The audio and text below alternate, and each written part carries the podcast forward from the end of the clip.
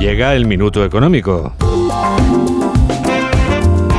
Hoy Ignacio Rodríguez Burgos nos explica en un minuto qué tiene que ver la inflación con una partida de petanca. El mundo está cambiando ante nuestros ojos a tal velocidad que cuesta saber hacia dónde va. Y eso que en Davos la presidenta del Banco Central Europeo, Christine Lagarde, afirmó que ella no iba a cambiar de rumbo ni de política para domesticar a la inflación. Es decir, algo tenemos claro, seguirán subiendo los tipos de interés y los precios, verdadero azote de las familias. La inflación estará de ocupa en nuestras casas durante más tiempo del deseado, pero su compañera Cristina Georgieva, la directora del Fondo Monetario Internacional, advierte de que la cosa no está tan mal como se preveía, pero tampoco tan bien como se desea. Vamos, que no sabe hacia dónde tirar y por eso reclama realismo. China elimina su política de COVID-0 y sus medios de transporte se abarrotan con el primer año nuevo sin restricciones en mucho tiempo. Al ver las imágenes cuesta creer que China ha reducido su población y que crece al menor ritmo desde 1976. Los enfrentamientos comerciales entre China y Estados Unidos, pero también con Europa, ganarán protagonismo. Es la fragmentación de la globalización con los efectos crecientes de la guerra en Ucrania.